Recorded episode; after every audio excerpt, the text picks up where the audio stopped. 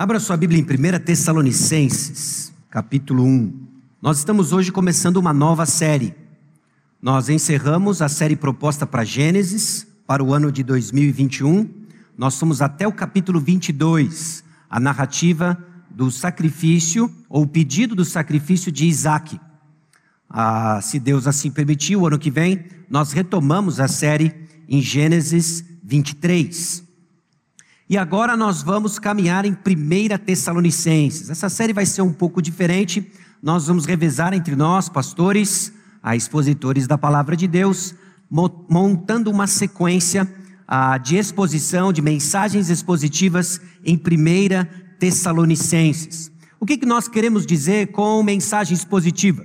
Mensagem expositiva é quando o pregador ah, lê o texto, interpreta o texto, aplica o texto conforme ele foi dado e quando assim acontece, nós entendemos, é uma convicção, um valor da Igreja Batista Maranata, que Deus está falando conosco. Então nós aqui nos reunimos para ouvir Deus falando conosco. E estamos agora nos preparando para ouvir o que o Senhor tem a nos dizer, o que o Senhor tem a falar conosco, baseado na primeira carta aos Tessalonicenses. A carta aos Tessalonicenses foi escrita para um grupo de cristãos que residiam em Tessalônica. Tessalônica foi uma das cidades da Macedônia. É uma região que corresponde hoje à Grécia atual, ao norte da Grécia atual. Ela foi visitada pelo apóstolo Paulo, seus companheiros, Silas, Timóteo, durante a segunda viagem missionária. E você encontra essa história nos capítulos 16, 17 e 18 do livro de Atos. Se você veio na EBD hoje, você sabe que o livro de Atos dá para nós um panorama histórico das histórias por trás das epístolas, das cartas do apóstolo Paulo. Nos ajuda a compreender o que está se passando em cada uma das cartas quando nós observamos onde elas se encaixam na história registrada para nós no livro de Atos. Essa carta ela foi escrita alguns meses depois dos leitores terem ouvido o evangelho pela primeira vez e deve ser lida então como uma carta, quase como uma manutenção dada a esses recém-convertidos. Então, conforme nós entendemos o contexto histórico, nós conseguimos construir uma ponte de entendimento e aplicação para nós no ambiente de hoje, no nosso contexto 2021, Vale do Paraíba, São José dos Campos. Os problemas e necessidades que deram origem a essa carta são, portanto, de uma igreja crescendo na sua infância diante de muita oposição. E o apóstolo Paulo deu o verdadeiro evangelho, deu o evangelho completo para esses irmãos, e agora ele escreve na urgência de reparar algumas deficiências, coisas que ficaram faltando sobre as implicações da fé, as implicações de crer no Senhor Jesus Cristo. A carta tem, portanto, duas grandes partes. Na primeira, que encaixa a passagem que nós vamos olhar com mais detalhe hoje. O apóstolo Paulo reconhece o progresso da igreja, apesar da oposição, e ajuda a fortalecer os laços entre ele mesmo, o mensageiro, e os seus ouvintes. No restante da carta, depois de apreciar aquilo que o Senhor está fazendo no meio dos Tessalonicenses, o apóstolo Paulo faz então explicações, ensinos práticos referente a uma vida santa, a partir do capítulo 4 consolo para aqueles que morreram, morreram no Senhor, ministrando a doutrina da ressurreição, da segunda vinda de Cristo, e encoraja essa comunidade, essa igreja, a viver em amor e amor fraternal. Irmãos, tem muitas coisas para nós, e particularmente o meu desafio, e que eu espero que você tire disso, aliado ao nosso contexto de buscar dar o próximo passo em direção a Cristo Jesus é que vejamos como o apóstolo Paulo enfatiza a mensagem que alcançou os Tessalonicenses e dá as implicações dessa vida, uma vida santa entregue ao Senhor, baseado naquilo que eles já conhecem. O que eu quero dizer com isso e que eu espero que fique claro: seu próximo passo é baseado em informação que você já tem e tem vivido no Senhor. É importante entendermos o contexto onde esse próximo passo dá porque por vezes nosso coração nos trai, nos levando a lugares em que nós achamos que falta uma peça para caminhar, prosperar espiritualmente, quando na verdade você já tem tudo o que você precisa para crescer e crescer numa fé operosa, num amor sacrificial e numa esperança firme, alicerçada na segunda volta de Cristo Jesus. Então, diante disso, eu lanço para você três perguntas, para estimular você a pensar não só naquilo que nós vamos ouvir, mas como você vai aplicar aquilo que nós estamos prestes a ouvir. Primeira pergunta é: qual é o próximo passo para você em direção a Cristo? Qual é o próximo passo para você em direção a Cristo Jesus? Talvez nessa altura do campeonato, depois da série em Gênesis, depois da série em Tiago, depois daquilo que nós vimos na escola bíblica dominical, nós estamos entrando no mês de outubro, você já tem aí uma lista de dois ou três itens bem claros que o Senhor está cobrando você, que o Senhor está chamando você para o próximo passo. Quais são esses próximos passos? E diante disso eu faço uma segunda pergunta. O que lhe impede de dar esse próximo passo? O que, que lhe impede de dar esse próximo passo? Porque pode ser que uma das explicações seja o que eu acabei de mencionar, a, a crença de que falta uma peça, de que talvez eu ainda não tenha tido um, um, um aconselhamento que falta, talvez eu não tenha o discernimento sobre algo, talvez me falta a leitura de um livro, talvez me falta uma peça para dar esse próximo passo que eu já sei que o Senhor quer que eu dê. Então eu pergunto, o que, que precisa para dar esse próximo passo? Bom, se eu fosse dar um título para aquilo que nós estamos prestes a ver hoje, tentando trazer respostas, tentando encorajar você na sua caminhada com o Senhor, respondendo essas três perguntas, é esse aqui, ó. Progresso conhecido. Progresso conhecido. Mais do que nunca, meus irmãos, nós vamos falar mais do mesmo. Nós estamos numa crise de fé, talvez oscilando em nossas convicções acerca do poder e da profundidade do Evangelho. Quando eu falo nós, agora estou fazendo um nós bem abrangente, não só nós da Igreja Batista Maranata, mas o povo que se diz cristão em geral, evangélicos em geral, que vive duvidando do poder, da profundidade, da simplicidade do Evangelho. E nós precisamos ser encorajados em lembrar da fé que abraçamos, do amor sacrificial que somos chamados a andar e da viva esperança que aguardamos e que nós temos dito que carregamos do próprio nome da nossa igreja. Maranata, vem Senhor Jesus Cristo. Então, esse progresso conhecido, eu quero que você encare de duas formas. Ele precisa ser evidente, ele precisa ser evidente, nós vamos ver isso de que uma fé genuína é evidente àqueles que nos cercam. Então comece a pensar como que o seu progresso é conhecido àqueles que estão próximos, àqueles que estão pertos. E também um progresso conhecido porque os seus elementos, os elementos que fazem parte do nosso progresso, eles já são conhecidos.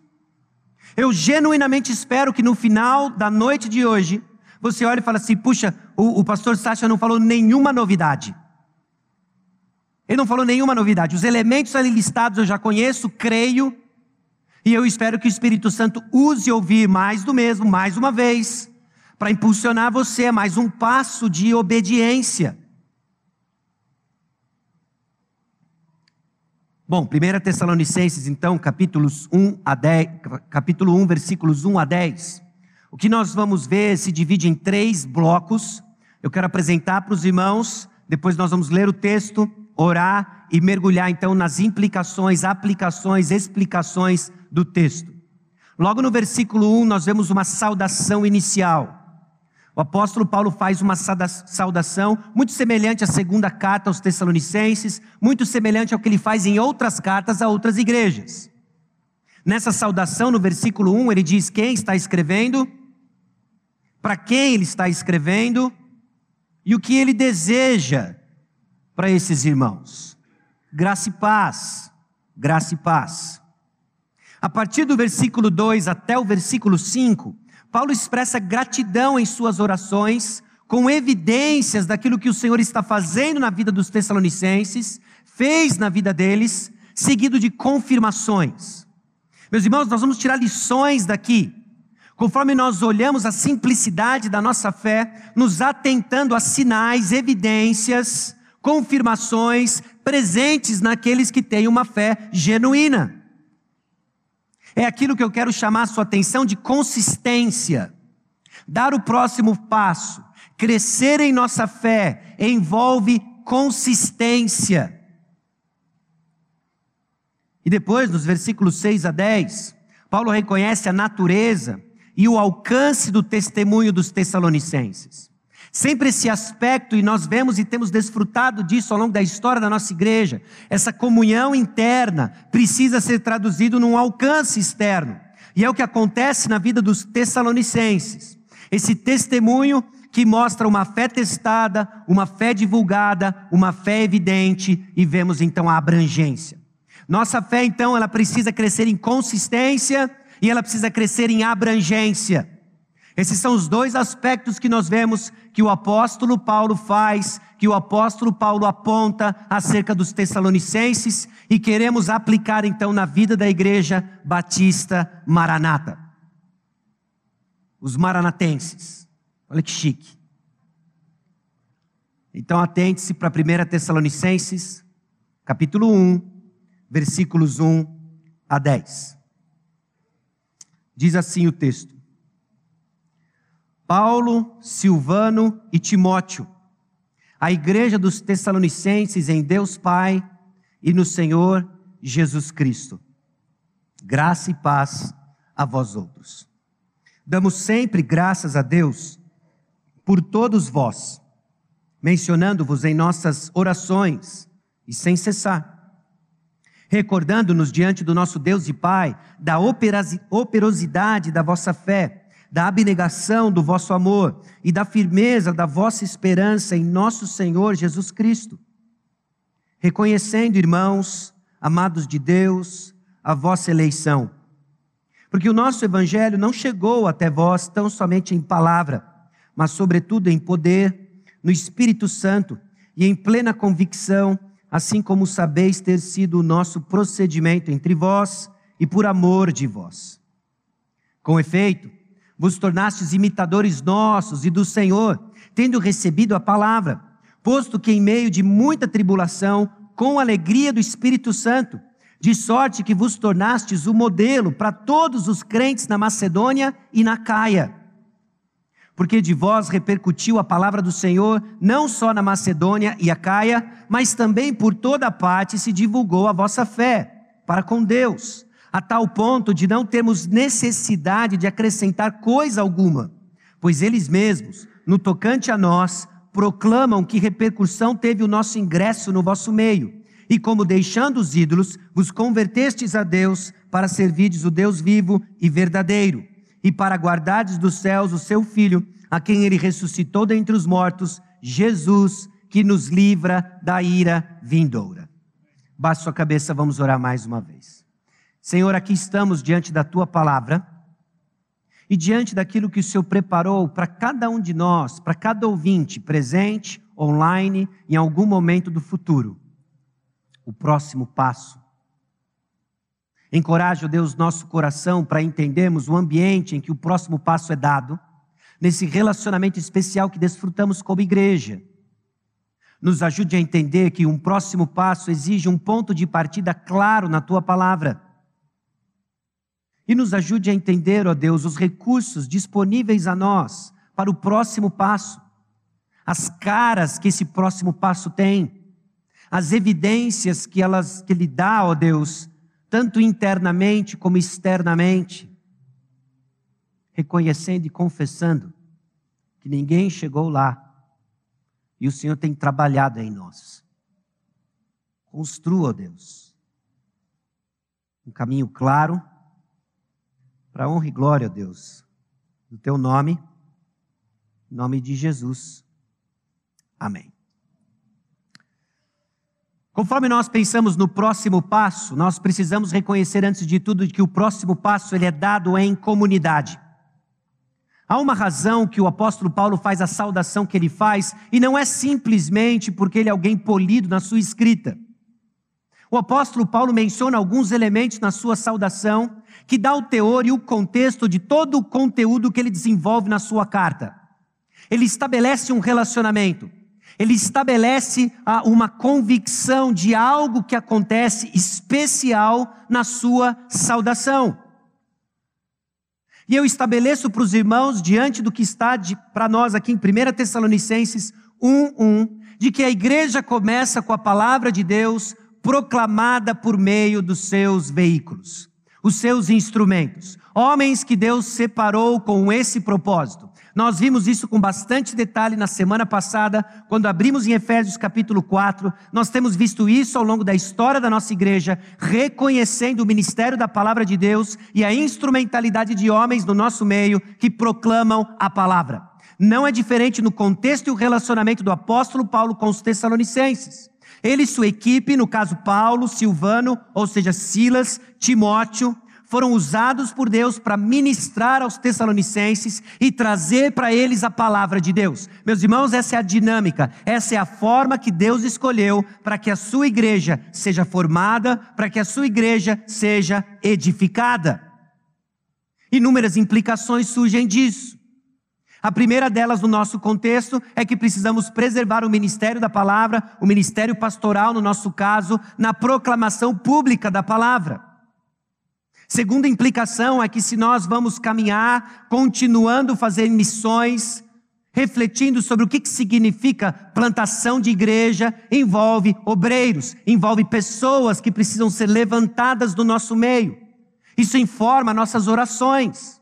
O fato de que igrejas surgem por meio de homens que proclamam a palavra de Deus. Eles são o meio pelo qual a palavra é proclamada, mas o poder está na palavra proclamada. Agora, Deus escolheu esses vasos de barro para que fique evidente o tesouro, a preciosidade da palavra. E no caso de Tessalonicenses, Deus usou Paulo, Silvano, Timóteo. E o que eles fizeram na sua segunda viagem missionária, o apóstolo Paulo proclamou as verdades do Evangelho. Homens, mulheres receberam com fé. Ele transmitiu e comunicou para eles a sã doutrina. E inicia-se então uma igreja. E os próximos passos dos Tessalonicenses são dados justamente no ambiente de uma comunidade, estabelecendo para nós um padrão, sendo coerente num padrão. E o padrão é que o seu próximo passo acontece dentro de uma comunidade. Isso é uma outra forma de dizer aquilo que nós batemos inúmeras vezes, porque a palavra de Deus simplesmente traz assim: não existe cristianismo solitário. A necessidade de convivermos em comunidade, porque é na comunidade que os recursos espirituais foram dados por Deus, a fim de que a gente dê o próximo passo, ouvindo a palavra de Deus, estabelecendo o relacionamento especial entre proclamadores e ouvintes. Paulo, Silvano e Timóteo, a igreja dos Tessalonicenses em Deus Pai e no Senhor Jesus Cristo. Meus irmãos, não é qualquer relacionamento. É interessante como nós podemos descrever diferente o relacionamento em que existe entre proclamadores da palavra e a própria comunidade. Até legalmente, não é? Nós não somos uma mera organização ou associação, mas nós cumprimos exigências legais por existirmos num mundo em que tem um governo dos homens. Às vezes se debate se o relacionamento entre pastor e igreja, de CLT, autônomo e etc. Toda uma discussão relevante para os aspectos administrativos, mas aqui o que é descrito é um relacionamento especial. Um relacionamento especial estabelecido pelo anúncio, a proclamação da palavra, que nos coloca em comunhão por meio da palavra, e uma comunhão que não é simplesmente uma amizade horizontal, mas comunhão em Deus e Jesus Cristo. Meus irmãos, quando a palavra de Deus ela é proclamada, ela nos coloca, todos nós, numa comunhão especial com o Pai e com o Filho. O Espírito Santo age de tal forma que aquilo que nós desfrutamos juntos é sobrenatural. Nem sempre sobrenaturalmente percebido.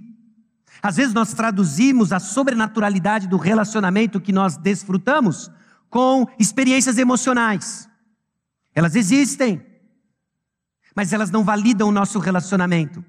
O que valida o nosso relacionamento é a proclamação da palavra de Deus. Nós somos o povo da palavra. Nós lemos recentemente, vimos no livro de Atos, inclusive, como Lucas descreve o avanço da igreja. Por vezes descrevendo, e a palavra crescia. E a igreja se multiplicava, e os cristãos eram fortalecidos. Ele usava isso de uma forma intercambiável. O que é intercambiável? Os seus correspondentes.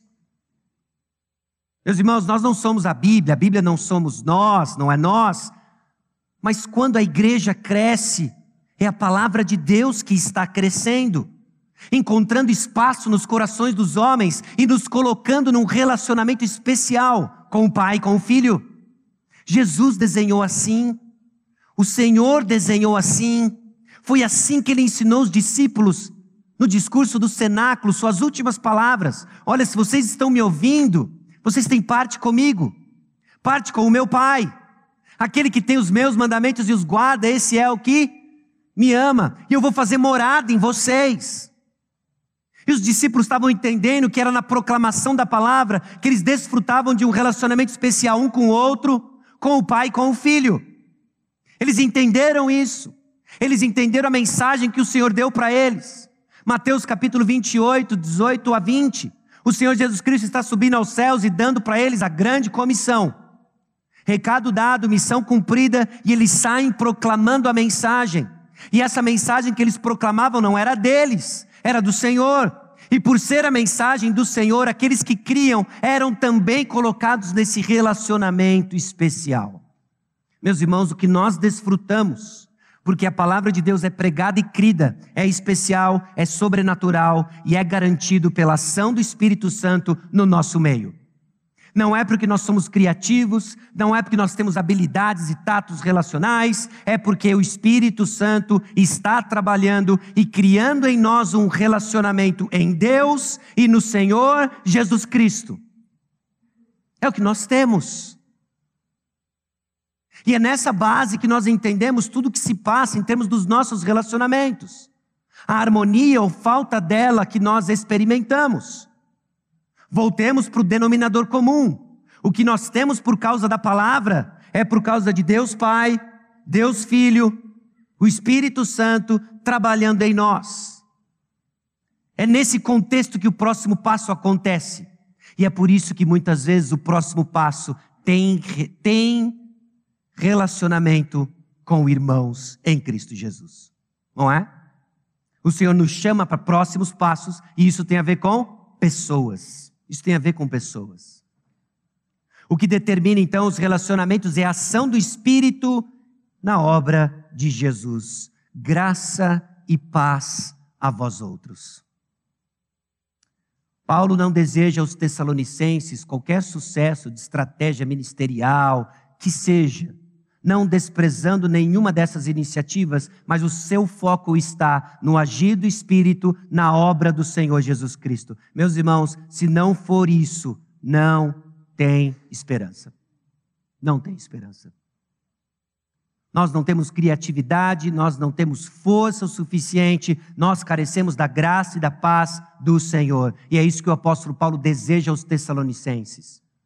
E é isso o que nós devemos esperar e aguardar do nosso Senhor que despende de forma abundante graça e que estabeleceu em nosso favor paz. E é nesse denominador, é nessa base que nós construímos uma comunidade para dar o próximo passo. Então, seja lá o que o Espírito Santo está falando para você, tem falado para você, o próximo passo acontece na comunidade. O próximo passo, ele tem um ponto de partida muito claro. Enquanto o apóstolo Paulo escreve, tentando lembrar dos Tessalonicenses, o tempo em que ele passou com esses irmãos, talvez as doces lembranças de refeições que eles fizeram juntos, planos que eles traçaram, fica claro e evidente de que o próximo passo tem um ponto de partida. Talvez você tenha dificuldade de dar o próximo passo porque você esqueceu o ponto de partida. E constantemente, meus irmãos, nós somos lembrados do ponto de partida. Nós começamos a partir de um relacionamento real com o Senhor.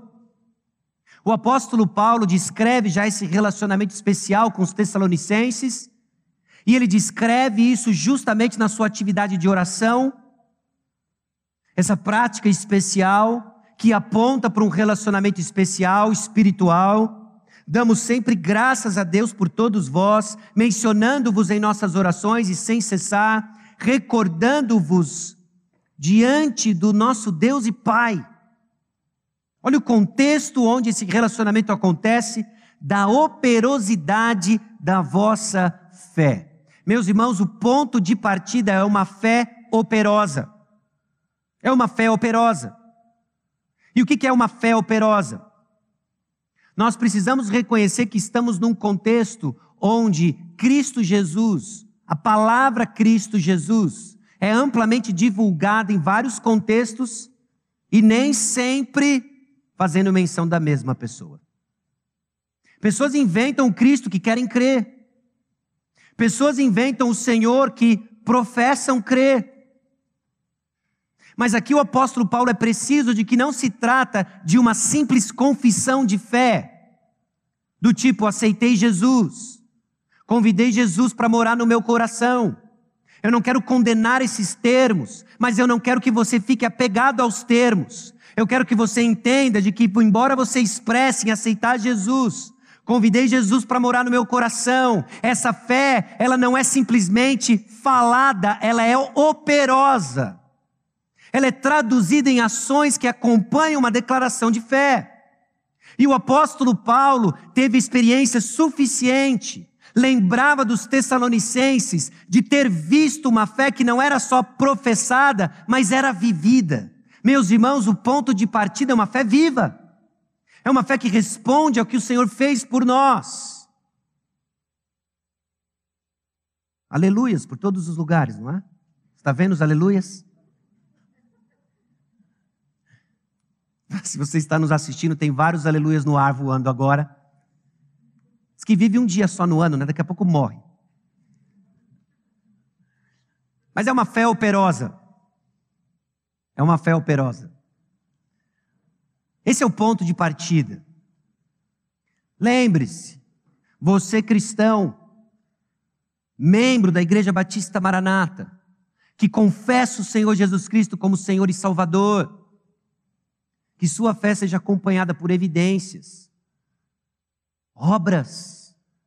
Não somos justificados pelas obras, mas obras atestam uma justificação genuína, uma fé operosa. E o apóstolo Paulo, agora, diante de Deus, diante do Senhor, ele ora agradecendo pelas evidências de uma fé operosa que ele testemunhou no meio dos Tessalonicenses. Isso é razão de agradecermos ao Senhor. E eu temo muitas vezes quando nós não somos capazes de orar agradecendo pela fé operosa de irmãos, é porque ou ela é ausente ou porque não sabemos identificá-la. Talvez esteja aí o próximo passo. Conhecer o que significa a operosidade da minha fé, da confissão da minha fé. Não só isso, mas um amor abnegado, um amor sacrificial uma fé operosa, amor sacrificial, o amor em nossa fé em Cristo Jesus custa. O preço máximo já foi pago. Mas todos aqueles agora que professam crer no Senhor Jesus Cristo são chamados a andar como ele andou. E o primeiro aspecto em que nós imitamos a Deus, à luz de Efésios capítulo 5, versículos 1 e 2, é andar em amor. E um amor sacrificial. Sacrificial. Então não confie nos traços de personalidade amável que talvez alguns de nós tenham. Porque amor cristão sempre vai custar. E o próximo passo pode ser justamente a disposição de abrir mão de uma porção de coisas em amor ao próximo. Esse amor sacrificial. Então lembre-se do ponto de partida, de que esse relacionamento com o Senhor conta com uma fé operosa com amor sacrificial e uma firme esperança. Semana passada nós falamos sobre o risco de edificarmos não em cima da pedra angular, mas de uma palafita. E ficarmos é, vulneráveis de um lado para o outro. Bambos, de um lado para o outro. Essa não é a vontade de Deus para você. Essa não é a vontade de Deus para você. Não é a vontade de Deus que você viva uma vida inconstante A vontade de Deus para nós é que cresçamos numa firme esperança. E ela só é firme quando ela é construída em cima do alicerce correto. E o alicerce correto, o alicerce correto é o Senhor Jesus Cristo. Então pense o seu próximo passo, à luz do ponto de partida, de uma fé que não significa apenas a profissão correta, mas é acompanhada de obras coerentes com o que nós professamos. Pense em termos de um amor sacrificial, a disposição de se anular por amor a Deus e amor ao próximo. Pense em termos de uma esperança firme, alicerçada na convicção de que nós estamos aguardando a volta do Senhor Jesus Cristo. Amém? Pode ser hoje à noite. Pode ser essa semana. E aguardar o Senhor Jesus Cristo é listado como nós fazemos. E uma das formas em que nós aguardamos o Senhor Jesus Cristo com uma fé operosa é justamente no nosso amor sacrificial e servindo ao Senhor através do serviço a pessoas. Esse ponto de partida, então, começa com esse relacionamento real que o apóstolo Paulo descreve nos versículos 2 e 3. E também confirmado numa vida transformada. Note, fé operosa, amor sacrificial, essa esperança firme vai ser atestado e reconhecido. É atestado e reconhecido. E nós vamos ver o contexto onde essas coisas acontecem.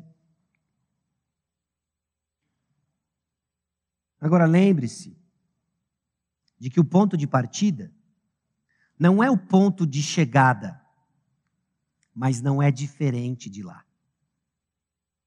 Deixa eu tentar explicar essa minha confusão aqui. O ponto de partida não é o ponto de chegada, mas ambos têm a mesma cara. Ambos têm a mesma cara. E aqui o que eu quero encorajar você de que a fé que você abraçou, a fé operosa que você já demonstrou, o amor sacrificial que você já exercitou, a sua esperança firme no Senhor Jesus Cristo, ainda que passe por abalos, ainda que passe por fases e desânimos, os elementos estão lá e o ponto de chegada vai constar exatamente esses elementos. Então, sabe o que você precisa ouvir e continuar ouvindo? Você precisa continuar ouvindo sobre a fé, o amor e a esperança, aguardando o momento em que a fé vai perder sentido, aguardando o momento em que a esperança vai ser concretizada e o que vai restar é o amor. Então, o ponto de partida não é o ponto de chegada, mas ambos têm a mesma cara, porque esses elementos estão constantemente mencionados conforme damos o próximo passo. Então, muito cuidado com fórmulas secretas, muito cuidado com conhecimento oculto, muito cuidado com mensageiros com insights novos e reveladores. Porque desde o primeiro século, o que sustenta a igreja é uma fé operosa, amor sacrificial, esperança firme no Senhor Jesus Cristo. É esse simples que revigora, esse simples que sustenta até a volta do Senhor Jesus Cristo. Então, seu próximo passo ele, ele é igual à, chegada, os elementos são iguais e nós vamos perseverar justamente na mensagem do Evangelho. Deixa eu mostrar para você como que o apóstolo Paulo usa esses elementos na própria epístola aos Tessalonicenses. Eu não quero estragar aqui, obviamente, a, a, o barato dos demais pregadores, mas eu quero que você veja como esses elementos se arrastam por toda a epístola, mostrando a coerência daquilo que ele já viu que é real na vida dos Tessalonicenses, e agora ele continua chamando para que persevere nisso. Eu louvo a Deus pela sua fé operosa, eu louvo a Deus pelo amor sacrificial que você já demonstrou, eu louvo a Deus pela firmeza da sua esperança. Quer saber? Continue nesses elementos, progrida cada vez mais. Esse é o próximo passo. Como isso vai ser traduzido para cada um de nós? Que o Espírito Santo aplique, confronte e nos leve aos próximos passos. 1 Tessalonicenses capítulo 1, versículo 3, nós lemos, recordando-nos diante do nosso Deus e Pai, da operosidade da vossa fé, da abnegação do vosso amor e da firmeza da vossa esperança em nosso Senhor Jesus Cristo. Irmãos, são dados, é real. Os Tessalonicenses receberam o Evangelho, receberam e tiveram uma fé operosa, amor sacrificial, firmeza de esperança. Glória a Deus. Ao ponto do apóstolo Paulo dizer no versículo 8: Porque de vós repercutiu a palavra do Senhor, não só na Macedônia e Acaia, mas também por toda parte se divulgou a vossa fé para com Deus, a tal ponto de não termos necessidade de acrescentar coisa alguma. O evangelho completo, a palavra de Deus foi pregada com fidelidade, eles receberam, isso se espalhou, foi consistente, foi abrangente, eles já têm tudo o que eles precisam.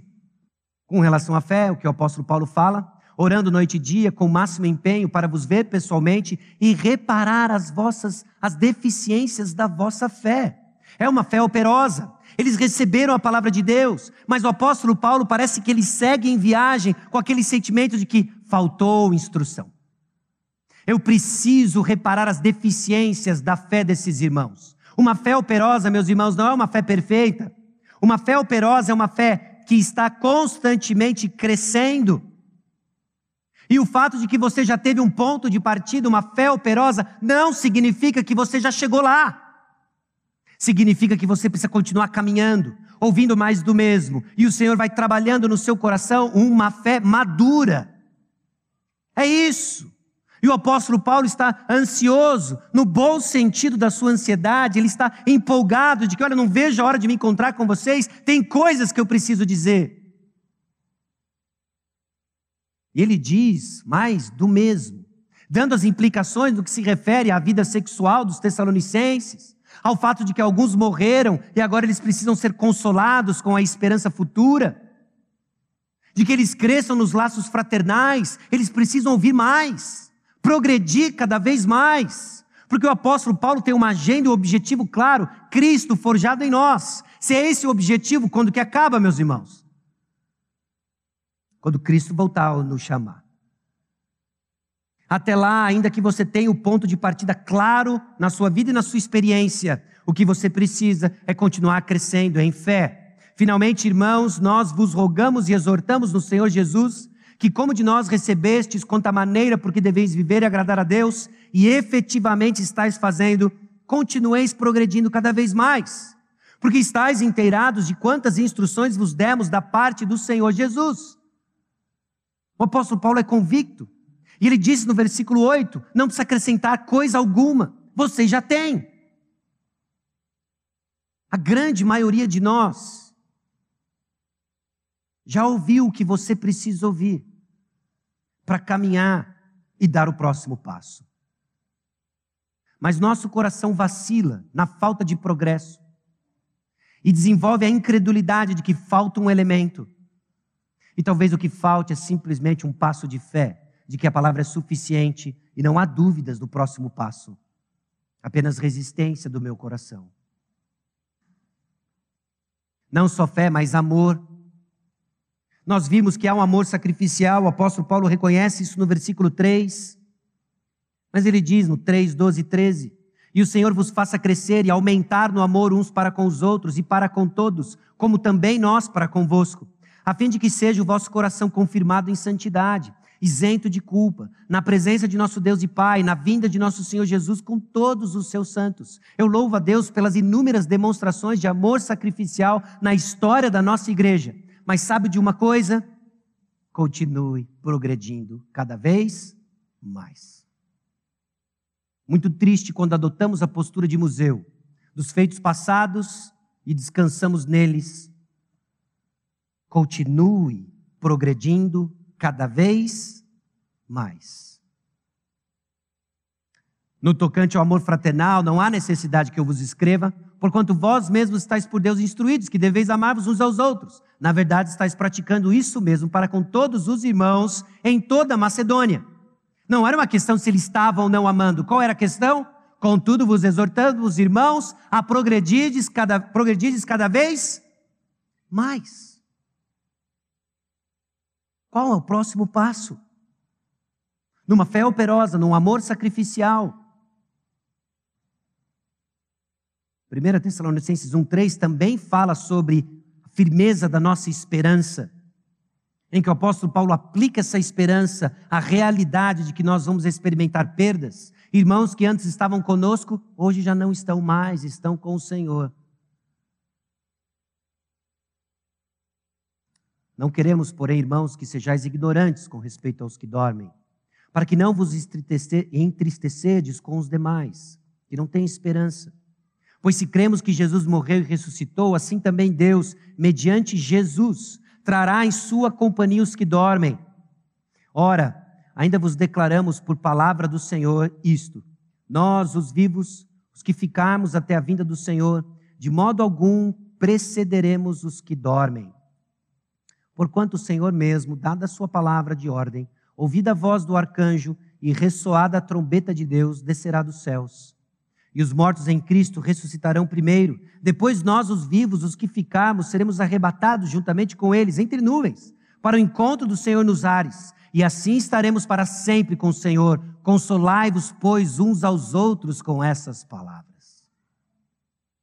Você percebe como fé, amor, esperança fazem parte inerente de nossa caminhada, quando o Senhor quer que nós tenhamos o próximo passo.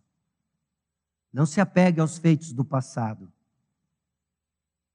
Olhe para trás, para os feitos do passado, no reconhecimento de que o Senhor que esteve conosco estará conosco agora e para todo sempre, firmando nossos pés para crescermos numa fé operosa, num amor sacrificial e firmes na esperança vindoura. O próximo passo tem um ponto de partida claro e o ponto de partida exige uma postura adequada. E o apóstolo Paulo descreve agora, justamente depois do reconhecimento dessas marcas desses irmãos eleitos, ele fala da postura com que eles receberam a palavra. Presta atenção nisso. Porque o nosso evangelho não chegou até vós tão somente em palavra, mas, sobretudo, em poder, no Espírito Santo, em plena convicção. Meus irmãos, receber a palavra de Deus, ouvir a palavra de Deus, não é apenas um exercício cognitivo, intelectual. Nós gostamos de fatos, gostamos de informações, eles têm o seu lugar, ele tem o seu espaço. Mas não é assim que nós recebemos a palavra pregada. Atente para a forma como você escuta a palavra de Deus. Ao se preparar dominicalmente para a escola bíblica dominical, para o culto de adoração ao Senhor, lembre-se, crie a expectativa de que Deus vai falar com você. Não se trata das palavras de um pregador, não se trata das palavras de homem, é o Senhor quem vai falar comigo. E os tessalonicenses receberam a palavra não como simplesmente um exercício intelectual, uma boa palestra, uma boa retórica, mas palavra de Deus. É a convicção de que Deus está usando, falando a partir da Sua palavra. Isso muda a postura com que o apóstolo Paulo subia para o púlpito, seja o que isso for no seu contexto, isso muda a postura como os irmãos se reuniam para ouvir a palavra. E o apóstolo Paulo atesta isso em 1 Tessalonicenses 2,13. Outra razão ainda temos nós para que incessantemente dar graças a Deus. É que, tendo vós recebido a palavra que de nós ouvistes, que é de Deus, acolhestes não como palavra de homens, e sim como em verdade é a palavra de Deus, a qual com efeito está operando eficazmente em vós os que credes faz uma diferença brutal. Faz uma diferença absurda. Enquanto eu estiver aqui falando e você estiver entretido com as palavras do Sacha, isso não tem poder algum para mudar sua vida. E a grande razão é porque daqui a alguns minutos nós vamos nos despedir. Eu não vou ver você durante toda a sua semana. E você vai andar no temor do Sacha. O Sacha está ausente. O Sacha não é uma figura ameaçadora, o Sasha não tem poder para nada e não vai refrear os seus impulsos mais cabulosos do seu coração e você vai teimar em andar nos padrões de pecado. Mas não é o Sasha que está falando. É a palavra de Deus que está falando. E quando acatamos o que estamos ouvindo como palavra de Deus, daqui a alguns minutos nos despedimos e o Senhor entra com você no carro. O Senhor chega com você em casa. O Senhor lhe acompanha na sua noite e amanhã, quando você acorda para o seu trabalho, para a sua escola, é o Senhor com você. É o Senhor ecoando a palavra dele, que você acatou não como a palavra de um mero mensageiro, mas de Deus, que edifica o seu coração e lhe equipa para enfrentar as ciladas do inimigo, que equipa para fazer mortificar o seu pecado, que equipa você para aguardar o retorno do Senhor Jesus Cristo, porque não sou eu, é o Senhor. É o Senhor. Então não acate como palavra de homens. Ligue o seu discernimento, sem sombra de dúvidas. Ligue o seu filtro, de acordo com a construção da sua própria fé, com aquilo que você está ouvindo. E que o Espírito Santo nos abençoe, de que tudo aquilo que sai da minha boca, que não vem dele, que caia no seu esquecimento mas aquilo que veio dele, que cale fundo no seu coração e receba como palavra de Deus, porque é isso que lhe sustenta, não só essa semana, mas sempre. É a partir daí que nossa fé cresce em operosidade. É a partir daí que somos estimulados a um amor sacrificial. Não porque o Sacha falou, mas porque o Senhor falou. E quando nos reunimos e o Senhor fala, nos curvamos e dizemos: Assim diz o Senhor. Você percebe o que nós desfrutamos nessa comunidade? Que o relacionamento que temos uns com os outros transcende a sabedoria de qualquer um de nós, de alguns de nós. É o que o Senhor está fazendo. Quem tem ouvidos para ouvir, ouça. Não endureça o seu coração. Acate como palavra de Deus. E ela que gera transformação. Assim como sabeis ter sido o nosso procedimento entre vós e por amor de vós. Colossenses capítulo 1, versículos 9 a 12, descreve justamente esse conhecimento de Deus agindo na vida agora de, um, de uma outra comunidade.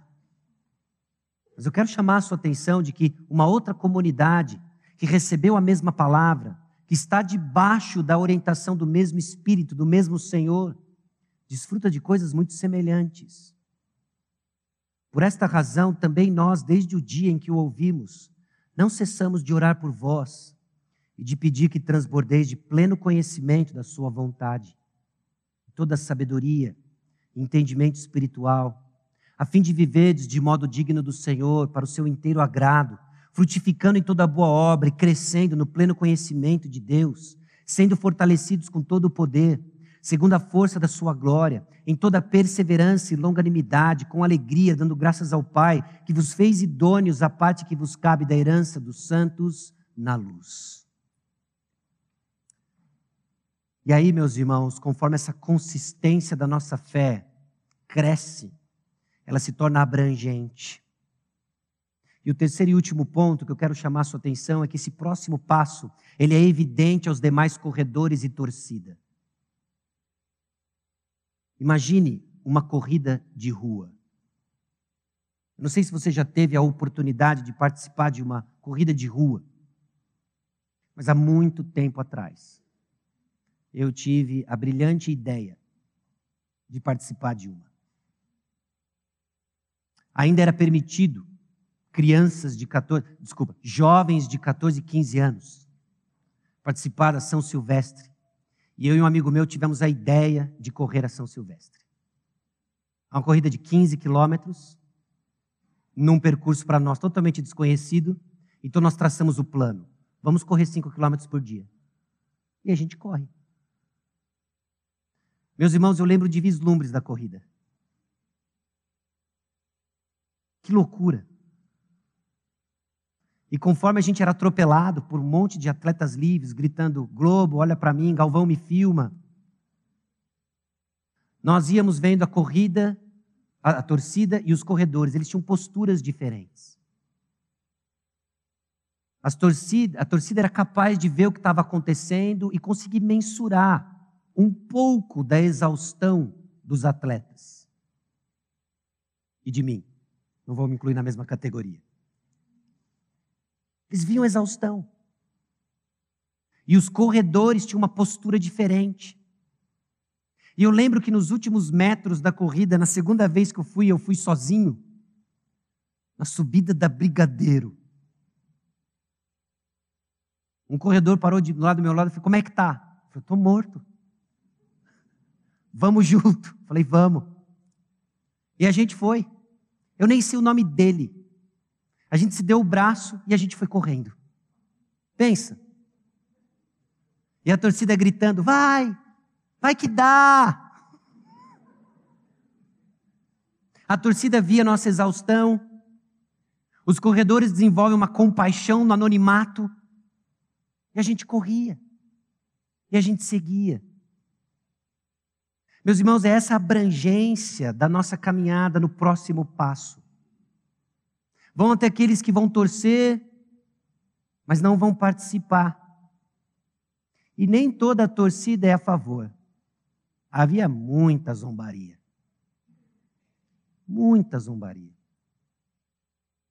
Mas entre os corredores, existe uma evidência do que está acontecendo, uma compaixão do que é o próximo passo para cada um de nós, e que nos leva a entender de que esse próximo passo não é uma invenção nova, mas uma imitação do modelo. O apóstolo Paulo correu um tempo com os Tessalonicenses. Ele deu para eles um modelo do que significava caminhar numa fé operosa, amor sacrificial, uma esperança firme. Vos tornastes imitadores nossos e do Senhor, tendo recebido a palavra, posto em meio de muita tribulação, com alegria no Espírito Santo, de sorte que vos tornastes um modelo para todos os crentes na Macedônia e na Caia. Esses irmãos se tornaram bons imitadores do apóstolo Paulo, e um bom imitador, meus irmãos, se torna um bom modelo. Imite o Senhor Jesus Cristo. Aprenda com os passos do Senhor Jesus Cristo. E vai se tornar abrangente a sua fé e o seu testemunho, porque você se torna um modelo. O modelo segue um padrão, segue um parâmetro e não é invenção nossa. É olhar firmemente para o autor e consumador da nossa fé. E quanto mais imitamos o Senhor, melhor modelos nos tornamos. De uma fé operosa, amor sacrificial e firme esperança. Essa corrida ela não é fácil, mas ela tem uma motivação evidente. Corrida não é fácil. Corrida não é fácil. E a nossa caminhada cristã ela não é fácil, e a maneira como o apóstolo Paulo descreve, como eles receberam isso e o contexto onde desenvolveram isso, é de muita tribulação, e de mãos dadas com a tribulação, alegria. Pensa nessa dupla, inseparável, de evidência de transformação e modelo de cristianismo, tribulação e alegria. Sabe por que ela é fascinante? Porque ela naturalmente não combina. Tribulação e alegria não tem nada a ver na nossa intuição carnal. Como assim alegre na tribulação? Como assim, em meio à tribulação, crescer em alegria? Mas essa é a evidência da sobrenaturalidade da nossa fé, meus irmãos de que em meio a tribulações, em meio aos inúmeros desafios internos e externos, é com alegria porque nós entendemos a motivação da corrida. Nós estamos firmes no destino final. Essa combinação é importante porque atesta a sobrenaturalidade da nossa fé, do nosso amor e da nossa esperança. Nós vamos passar por tribulações. A pergunta é como nós vamos passar por elas que seja com alegria, por uma fé operosa, que o Senhor está trabalhando em nós. E quem está correndo, então, fica evidente para todos ao seu redor, mostrando a inteireza de sua fé, ainda que carente de crescimento.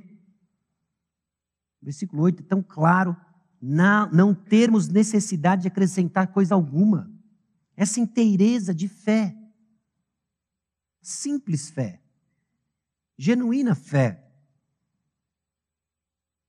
E aí as evidências dessa conversão, a partir do versículo 9, abandonando uma forma antiga de andar, correndo para o novo Senhor, meus irmãos, esse ponto de partida implica que você está abandonando os ídolos que antes você servia. E não pense aqui apenas estátuas de pau, pedra, gesso e madeira. Mas pense tudo aquilo que você coloca no lugar de servir o único e suficiente Salvador. Aquilo que você está disposto a pecar para ter, aquilo que você peca quando não tem, esses são os substitutos do nosso Senhor que precisam ser deixados, abandonados. E eu temo muitas vezes que na confusão da largada tem gente que nem conseguiu começar a correr porque não abandonou ainda os ídolos e os desejos aos quais serviam. Sejam eles os prazeres do mundo, nosso senso de justiça. Larga essas coisas. É um fardo que nos impede de correr e correr em direção ao nosso Senhor. O testemunho dos Tessalonicenses era tal de que repercutiu por toda a região. Olha, aqueles camaradas ali abraçaram uma mensagem trazida por um camarada chamado Paulo. E quando essa mensagem chegou, eles abandonaram os ídolos, eles eram conhecidos por algo e passaram a ser conhecidos por outra coisa. Quando Cristo Jesus nos alcançou, meus irmãos, nós devemos deixar de ser conhecidos por algo, nós passamos, deixamos de buscar as coisas que o mundo busca, nossos valores passam a ser outros. Não é mais o sucesso aqui na terra, simplesmente por isso. Não é simplesmente excelência acadêmica por excelência acadêmica, não é simplesmente sucesso profissional por sucesso profissional, prazer por prazer, lazer por lazer. Nós abandonamos essas coisas, tudo ganha um novo sentido. Nós corremos agora para servir o Senhor. Onde estamos, que isso tenha repercussão, mostrando a abrangência da nossa fé. E aguardando, com esperança, a volta de Cristo com o livramento do juízo.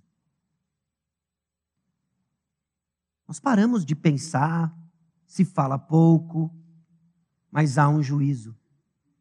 E nós vamos ver em Tessalonicenses como o apóstolo Paulo não só cria piamente nesse juízo, como vivia a luz dele, alertando pessoas ao arrependimento e cultivando a esperança de que o Senhor há de nos livrar do juízo vindouro. O Senhor livra os seus. E quando nós olhamos esses elementos, a importância da fé, do amor, da esperança, a realidade da conversão, do ponto de partida e o que nos aguarda, ainda que o Senhor trabalhe de formas diferentes, os denominadores comuns estão aí, chamando cada um de nós a um próximo passo, para que fique evidente de que Cristo Jesus está entre nós, de que o que nós desfrutamos é diferente e especial porque é um relacionamento não só uns com os outros, mas com o pai e com o filho. Evidências? Estamos crescendo, estamos correndo. Qual é o seu próximo passo? Então considere. Essa corrida individual acontece numa comunidade, experimentando da palavra de Deus, sua graça e paz.